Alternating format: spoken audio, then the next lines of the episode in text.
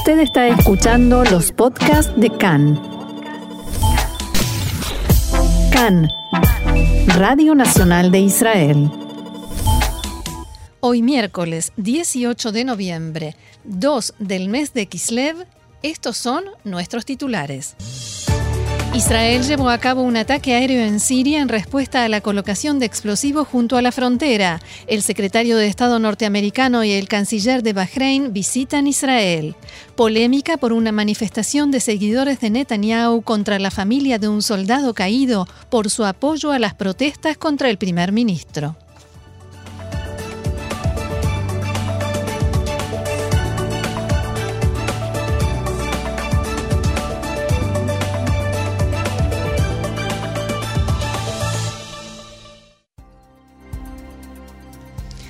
Bien, y vamos entonces al desarrollo de la información. El secretario de Estado norteamericano Mike Pompeo y su par de Bahrein, doctor Abdulatif Al-Sayani, arribaron hoy a Israel y llevarán a cabo esta tarde una reunión tripartita con el primer ministro Netanyahu en Jerusalén. Los funcionarios firmarán un memorando de entendimientos en el rubro de la aviación. Al-Sayani llegó esta mañana y en primer lugar en la agenda tenía una reunión con el ministro de Relaciones Exteriores israelí Gaby Ashkenazi. El asesor de Pompeo para Asuntos de Medio Oriente, David Schenker, realizó ayer una visita a Israel y se reunió con el ministro de Energía, Yuval Steinitz. En las conversaciones que mantuvieron, Steinitz y Schenker trataron principalmente las negociaciones que Israel está llevando a cabo con el Líbano para la demarcación de la frontera marítima. Fuentes allegadas a la negociación dijeron a Khan que por el momento hay diferencias y desacuerdos entre las partes y únicamente si ambos adoptan una postura más realista y práctica se podrá resolver el conflicto. El mes que viene se llevará a cabo o está planificado que se lleve a cabo la cuarta ronda de conversaciones indirectas entre Israel y el Líbano en la base de la Fuerza de Paz de la ONU, UNIFIL, en Nakura, en territorio libanés. El primer ministro Netanyahu dialogó anoche por primera vez desde las elecciones en Estados Unidos con el presidente electo de Estados Unidos, Joe Biden. Netanyahu y Biden acordaron reunirse pronto, según indica el comunicado del despacho del primer ministro, para tratar los muchos temas que hay en agenda y volvieron a destacar la necesidad de seguir reforzando la alianza entre los dos países. También el presidente Rivlin dialogó con Biden y lo felicitó por su triunfo en las elecciones. Desde la oficina de Biden informaron que el presidente electo agradeció a los dos funcionarios israelíes por sus saludos y congratulaciones.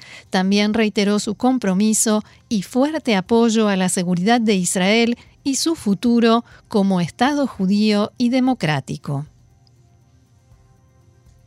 Aviones de combate de la Fuerza Aérea Israelí atacaron esta madrugada objetivos militares de la Fuerza Quds de la Guardia Revolucionaria de Irán en Siria y del ejército sirio en respuesta a la colocación de artefactos explosivos de la que informábamos en el programa de ayer. Recordemos, a mediodía de ayer, efectivos israelíes desactivaron una serie de explosivos del lado israelí de la frontera junto a la valla de seguridad que fueron colocados por una célula terrorista siria siguiendo instrucciones de Irán.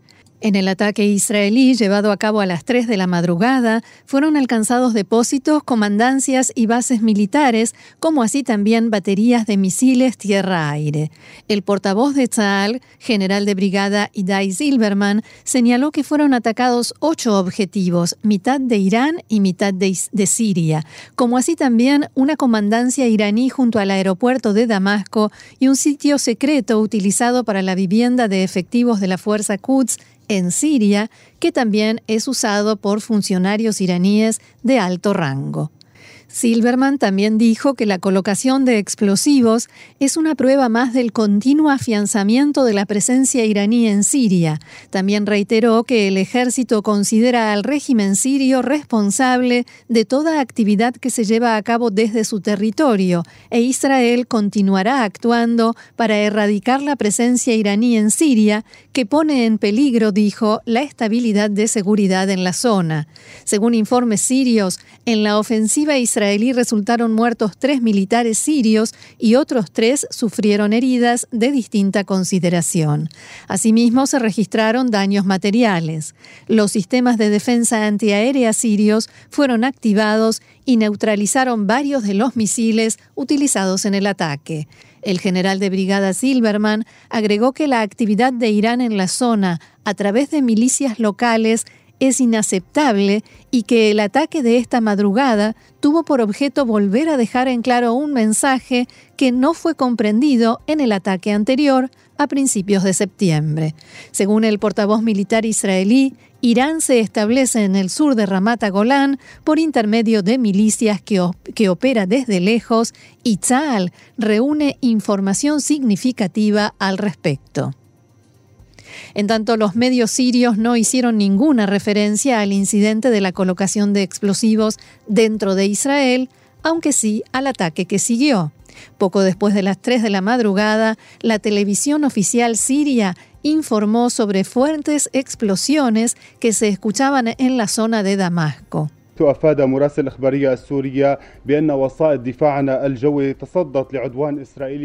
Así informaba la televisión oficial que se activaron los sistemas de defensa antiaérea en contra de la hostilidad israelí, dicho esto entre comillas. A continuación citaron una fuente militar que confirmó la muerte de los tres militares sirios y que parte de los misiles fueron neutralizados. Y sobre este tema dialogó con Khan en la mañana de hoy el mayor general Amos Yadlin, ex jefe del Servicio de Inteligencia Militar de Israel y en la actualidad titular del Instituto de Investigaciones Nacionales de Seguridad. La colocación de explosivos junto a la frontera del lado israelí es una gran provocación. ¿Cuál fue el objetivo?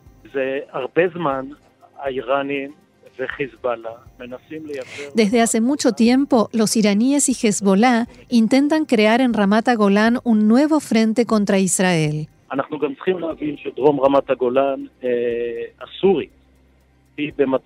También debemos comprender que el sur de Ramat Golán, del lado sirio, se encuentra en una situación de continua inestabilidad. Fuerzas apoyadas por Irán luchan contra fuerzas apoyadas por Rusia.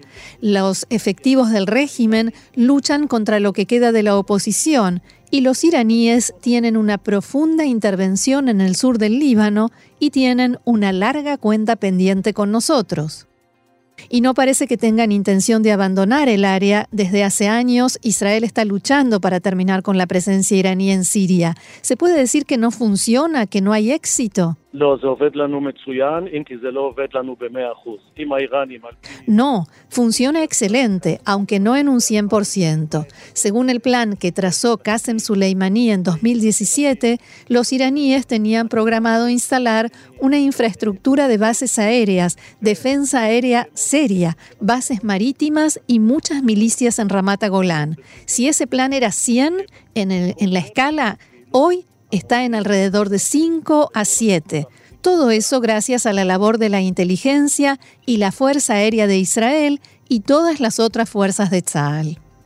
¿Y la respuesta israelí de esta noche fue realmente fuerte? ¿Tendrá efecto? Fue mucho más que una respuesta puntual. Después de 68 días en los que Israel no atacó y por eso creo que sin duda hay aquí un mensaje a todos los factores de fuerza, a Irán, a Hezbollah, que no hay que olvidarlo, y que desde el punto de vista de Nasrallah todavía hay una cuenta no saldada entre su organización e Israel por un ataque adjudicado a Israel por el que dijo que tomaría venganza. Los habitantes locales que Irán y Hezbollah operan como proxies y por supuesto a Siria, un mensaje a Siria y con mucho cuidado también a Rusia. ¿Usted cree que habrá una escalada, un aumento de la violencia y los ataques en el área? No debido a este ataque. Pienso que hay aquí también un mensaje de cara al cambio de gobierno en Estados Unidos. Y el mensaje de Israel es claro.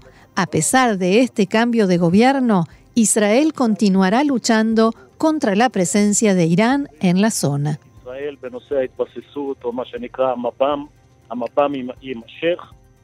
El Observatorio Sirio de Derechos Humanos da ahora una información diferente a la del gobierno sirio y asegura que en el ataque israelí hubo 10 muertos, tres de ellos del ejército sirio, cinco que al parecer pertenecían a la fuerza Quds iraní y dos cuya identidad no está clara. Según el informe, que no fue confirmado por ninguna otra fuente, también hay heridos, varios de ellos en estado grave. Bien, y seguimos adelante con más información, esta vez local. Una nueva polémica se desató en las últimas horas debido a que manifestantes que apoyan al primer ministro Netanyahu atacaron a la familia de un soldado de Tzal caído en combate. Se trata de Tom Farkash, piloto de la Fuerza Aérea que murió cuando su helicóptero se estrelló en 2006 durante la Segunda Guerra del Líbano. En las últimas semanas, la familia Farkash ha estado dando cobijo y apoyo en su vivienda a los manifestantes que llegan a las inmediaciones de la casa del primer ministro Netanyahu en Cesárea para protestar y exigir su renuncia. Los manifestantes en favor de Netanyahu se pararon junto a la casa y comenzaron a gritarles, usando un megáfono, ustedes son una vergüenza para este pueblo, la pérdida de un hijo no les da derecho a recibir a anarquistas. Uno de los seguidores del primer ministro le gritó a la madre del soldado de Tzal caído, hay un Dios y él te castigó, te deseo que pierdas otro hijo, entre otras cosas. Según se pudo saber en un grupo de WhatsApp de activistas del partido Likud, se difundió un mensaje de la activista Orly Lev que decía, abro comillas, Amigos, llegaremos a la casa de la familia Farkas en Cesárea el martes a las 7 en punto. Debemos dárselo. Esta familia alberga las banderas negras al movimiento de los manifestantes cada semana y comete terrorismo frente a la casa de la familia Netanyahu. Los videos publicados en las redes sociales muestran a un grupo de alrededor de, 15, perdón, 15 partidarios del primer ministro portando banderas del partido Likud, como así también la bandera de Israel y las expresiones de repudio se multiplicaron en las últimas horas. El ministro de Defensa, Benny Gantz, escribió en su cuenta de Twitter, Siento vergüenza, hay límites que no se cruzan. El presidente Rivlin escribió, Lo que sucedió frente a la casa de la familia Farkash no es una protesta, esa no es nuestra forma. No, no permanezcan indiferentes. El silencio, en este caso, es el fango, es lo más bajo. Anat Farkash, la madre del soldado, escribió en Facebook, ¿A qué nivel han llegado los seguidores de Bibi? ¿A qué nivel has llegado, Benjamin Netanyahu? ¿Hasta cuándo se puede seguir sembrando odio, envidia y dividir al pueblo? A los Likudnikim queridos, o sea, los activistas del Likud, que estuvieron debajo de nuestra ventana gritando, les digo, nosotros luchamos por todos los ciudadanos de Israel. Tom, nuestro hijo, murió también para protegerlos a ustedes. Todos nos merecemos algo mejor.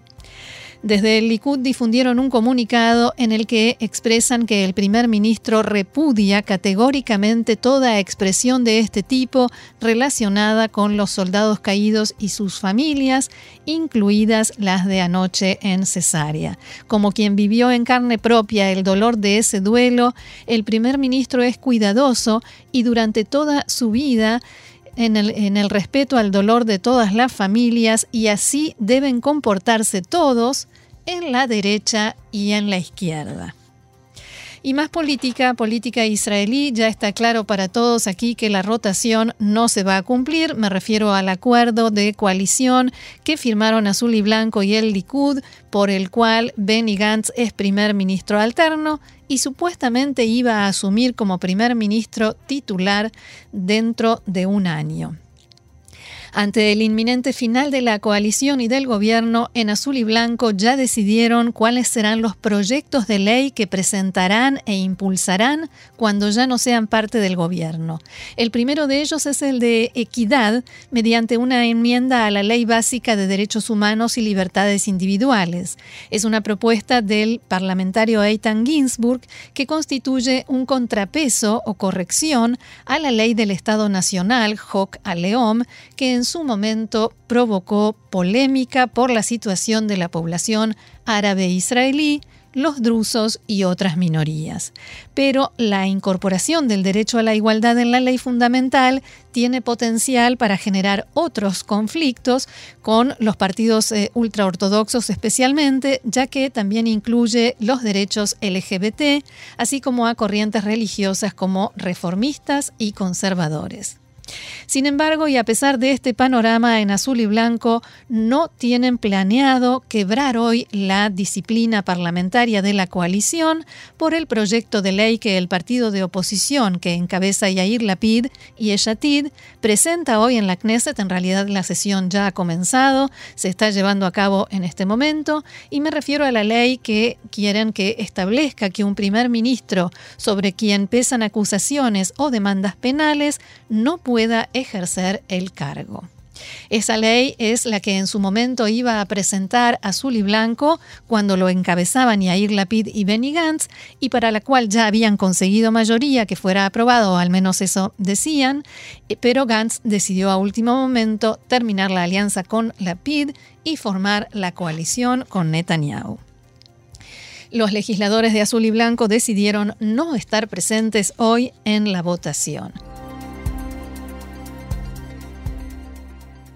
Bien, y vamos a completar un poquito de información en el tiempo que nos queda, precisamente los datos del Ministerio de Salud sobre coronavirus.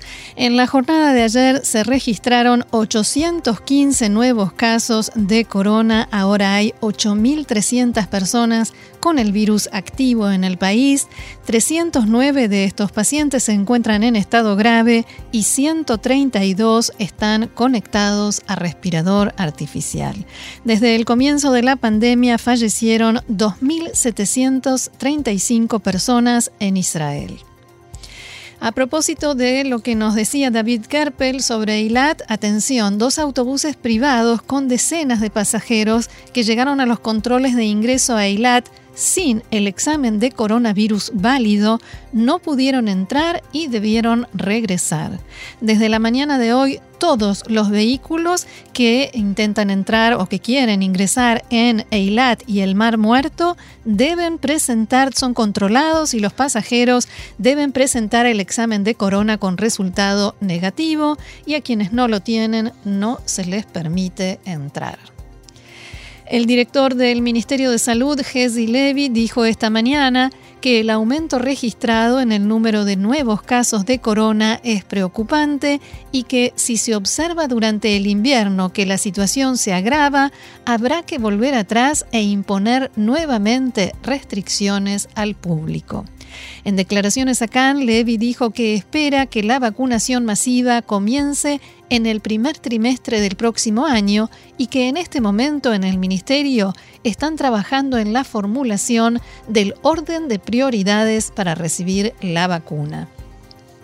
Por el momento se pudo saber que el personal médico será el primero en recibirla, pero hay otras especulaciones con quiénes serían los siguientes en la lista. Y el gobierno también está considerando aumentar el número de personas a las que se les permite ingresar en los comercios, porque ayer, como vimos todos aquí en las imágenes de la televisión, cuando se abrieron los centros comerciales al aire libre, Hubo muchísimas aglomeraciones, hubo gente que esperó dos horas para poder entrar a un local, a un comercio y la gente se amontonó. En fin, están viendo cómo se podrá resolver esto que más que eh, un alivio es un peligro en cuanto al contagio de coronavirus. Y para finalizar, vamos al pronóstico del tiempo que anuncia para mañana lluvias, especialmente en la zona de la costa, el norte y el centro del país. Hacia fin de semana, descenso de la temperatura. El viernes un marcado descenso de la temperatura, se nos viene el invierno, las máximas pronosticadas para lo que queda de hoy, en Jerusalén 20 grados, en Tel Aviv 26, en Haifa 23, en Beersheba también 26 y en Eilat 30 grados centígrados. Hasta aquí nuestro encuentro de hoy. Muchísimas gracias por haberlo compartido con nosotros una vez más. Los esperamos mañana a las 2 de la tarde, hora de Israel, aquí en Cannes, Radio Reca en español, Radio Nacional de Israel. Que tengan una excelente jornada. Shalom.